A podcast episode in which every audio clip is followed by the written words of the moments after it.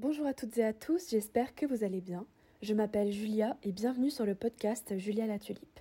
Ici on parle de minimalisme, de frugalisme et de simplicité volontaire. L'audio qui va suivre est extrait d'une vidéo que j'ai publiée sur ma chaîne YouTube. Je m'adresse donc à mes abonnés et à ceux qui regardent mes vidéos, mais tout ce que je dis est applicable ici. Quand je vous inviterai à vous abonner, je parle évidemment de ma chaîne YouTube mais aussi de ce podcast sur votre plateforme d'écoute préférée. N'hésitez pas à me laisser un commentaire, un j'aime, une étoile ou à vous abonner. N'hésitez pas non plus à me contacter sur Instagram. Bonne écoute Bonjour à tous et bienvenue sur Julia la Tulipe. Aujourd'hui dans ce nouvel épisode, j'avais envie de partager avec vous différents défis minimalistes qui pourront peut-être vous inspirer pour cette année 2022. En général, en tout cas de mon côté, j'associe le mois de janvier aux bonnes résolutions et à faire le bilan de l'année passée. Pour cette nouvelle année, il existe bien évidemment plein de résolutions à prendre, mais si parmi vos résolutions il y a celle de devenir plus minimaliste ou de simplifier votre vie, laissez-moi vous indiquer quelques défis qui pourraient être intéressants. Le premier défi dont j'aimerais vous parler, c'est celui que j'ai fait en premier lieu dans mon cheminement il y a maintenant 5 ans, et c'est le Means Game. Donc c'est la contraction entre minimalisme et game qui signifie jeu, qui a été lancé par les blogueurs et youtubeurs The Minimalist qui font également des podcasts. Je vous mettrai le lien en barre d'infos. Donc le but du jeu, c'est de se séparer d'un objet par jour pendant un mois. Donc ça, c'est la version la plus simple. Donc le jour 1, on enlève un objet, le jour 2, un deuxième objet, le jour 3, un troisième, etc. jusqu'au 30 ou 31 du mois. Et à la fin, on a réussi à se séparer d'une trentaine d'objets et c'est plutôt satisfaisant d'avancer pas à pas. Cette méthode est efficace mais reste douce, donc c'est une bonne entrée en matière pour ceux qui aimeraient se lancer dans le minimalisme en douceur, ou alors pour ceux qui n'ont pas beaucoup de temps.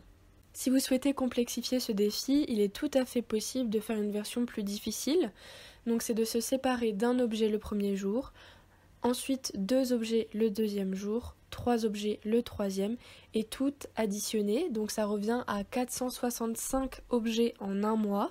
Donc ça fait beaucoup beaucoup de choses. Après à vous de choisir si vous considérez qu'un stylo est un objet ou si vous considérez un groupe d'objets comme une seule euh, catégorie.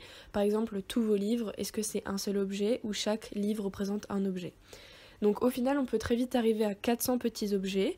Donc c'est tout à fait réalisable et ça peut être une manière d'avancer et de voir les résultats rapidement.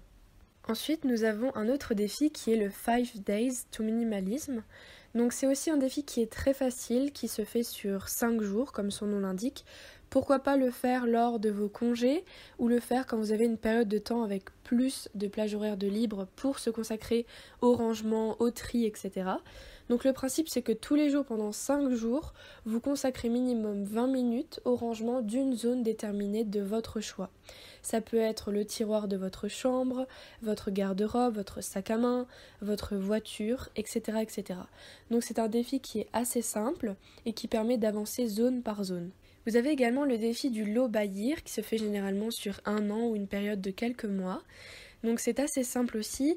Chaque personne établit des règles sur ce qu'elle a le droit ou non d'acheter. Et euh, par exemple, dans mon cas, j'avais fait un podcast euh, qui énonce les règles. J'avais décidé de ne pas acheter de vêtements neufs durant cette année, de ne pas acheter de livres. Par contre, j'avais le droit de dépenser plus dans des voyages.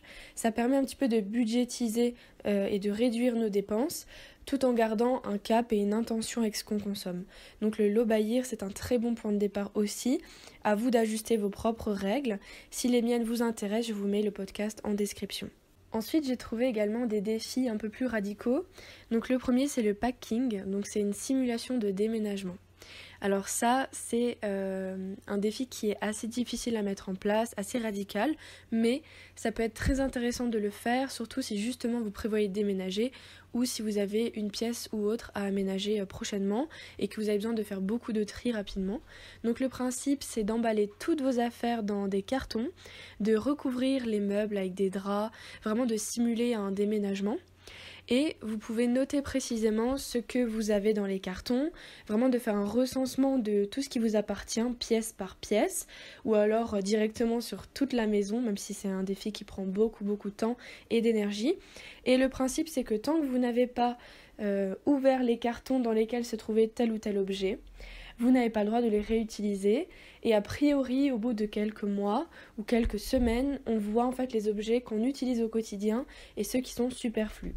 Donc il y a deux manières de procéder. Soit vous refaites un tri dans toutes ces pièces, tous ces objets que vous n'avez pas utilisés ou alors vous vous en débarrassez directement. Donc ça c'est une méthode un peu euh, extrême de minimalisme, mais pourquoi pas si vous êtes déjà très avancé, la méthode du packing, vous pouvez aussi le faire uniquement pour votre garde-robe par exemple. Vous mettez tous vos vêtements de côté dans des cartons et au fur et à mesure euh, de la saison, vous voyez quelles pièces vous avez utilisées. Dans le même état d'esprit, il y a la liste des 100 ou 200 objets.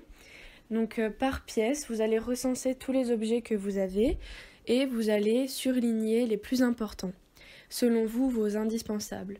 Et vous allez un petit peu traquer tout au long du mois ou de la saison les objets que vous utilisez réellement. Et pareil, une fois qu'ils seront inutilisés pendant plusieurs semaines ou mois, à vous de décider si vous pouvez vous en débarrasser ou pas. Il existe également un projet qui s'appelle 333. Donc c'est un des plus populaires sur le minimalisme qui est souvent euh, repris via des vidéos YouTube ou sur Instagram. Donc il concerne uniquement la garde-robe. Le principe euh, est simple, c'est de garder uniquement 33 pièces parmi tous les vêtements, chaussures et accessoires que vous possédez. Le but c'est de garder 33 pièces qui s'accordent les unes avec les autres pour créer des looks.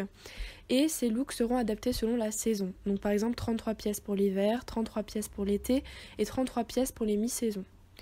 Donc le but c'est de vous obliger à vraiment reconsidérer vos vêtements, à avoir des pièces basiques, les essentiels et y voir plus clair en ayant des vêtements qui vont les uns avec les autres par saison. Le but c'est de commencer en début de saison avec euh, par exemple euh, tous les vêtements que vous allez mettre cet été, de faire le point si vous les avez vraiment utilisés et ensuite de changer ces 33 pièces pour les 33 pièces suivantes du printemps puis les 33 pièces suivantes de l'hiver. Donc ça permet aussi de renouveler sa garde-robe, enfin d'avoir la sensation de la renouveler sans acheter de vêtements. Et vous voyez également ce que vous utilisez ou non durant la saison, et donc vous pouvez faire du tri tous les 3 mois. La version plus difficile mais plus rapide, c'est le défi 10 x 10, donc c'est garder 10 vêtements pour créer 10 looks pour 10 jours. Donc si vous aimez les chiffres ronds comme moi, c'est un très bon défi. Euh, donc 10 looks pendant 10 jours avec 10 pièces. Donc le but c'est vraiment d'avoir une garde-robe très très simple et de revenir à votre style, à vos basiques et autour de ça ensuite vous pourrez ajouter le reste des pièces de la garde-robe et les autres accessoires pour égayer euh, vos tenues par exemple. Et voilà, j'en ai terminé avec les différents défis que je voulais vous présenter dans cette vidéo. J'espère qu'ils pourront vous être utiles et vous inspirer. Si tel est le cas, n'hésitez pas à me le faire savoir en commentaire ou sur Instagram. L'Instagram de la chaîne est du même nom, Julia la Tulipe. Je vous remercie pour votre écoute. Si le podcast vous a plu, n'hésitez pas à mettre un j'aime ou à vous abonner pour suivre les prochaines vidéos. Merci à vous, passez une belle journée ou une belle soirée et à bientôt. Au revoir.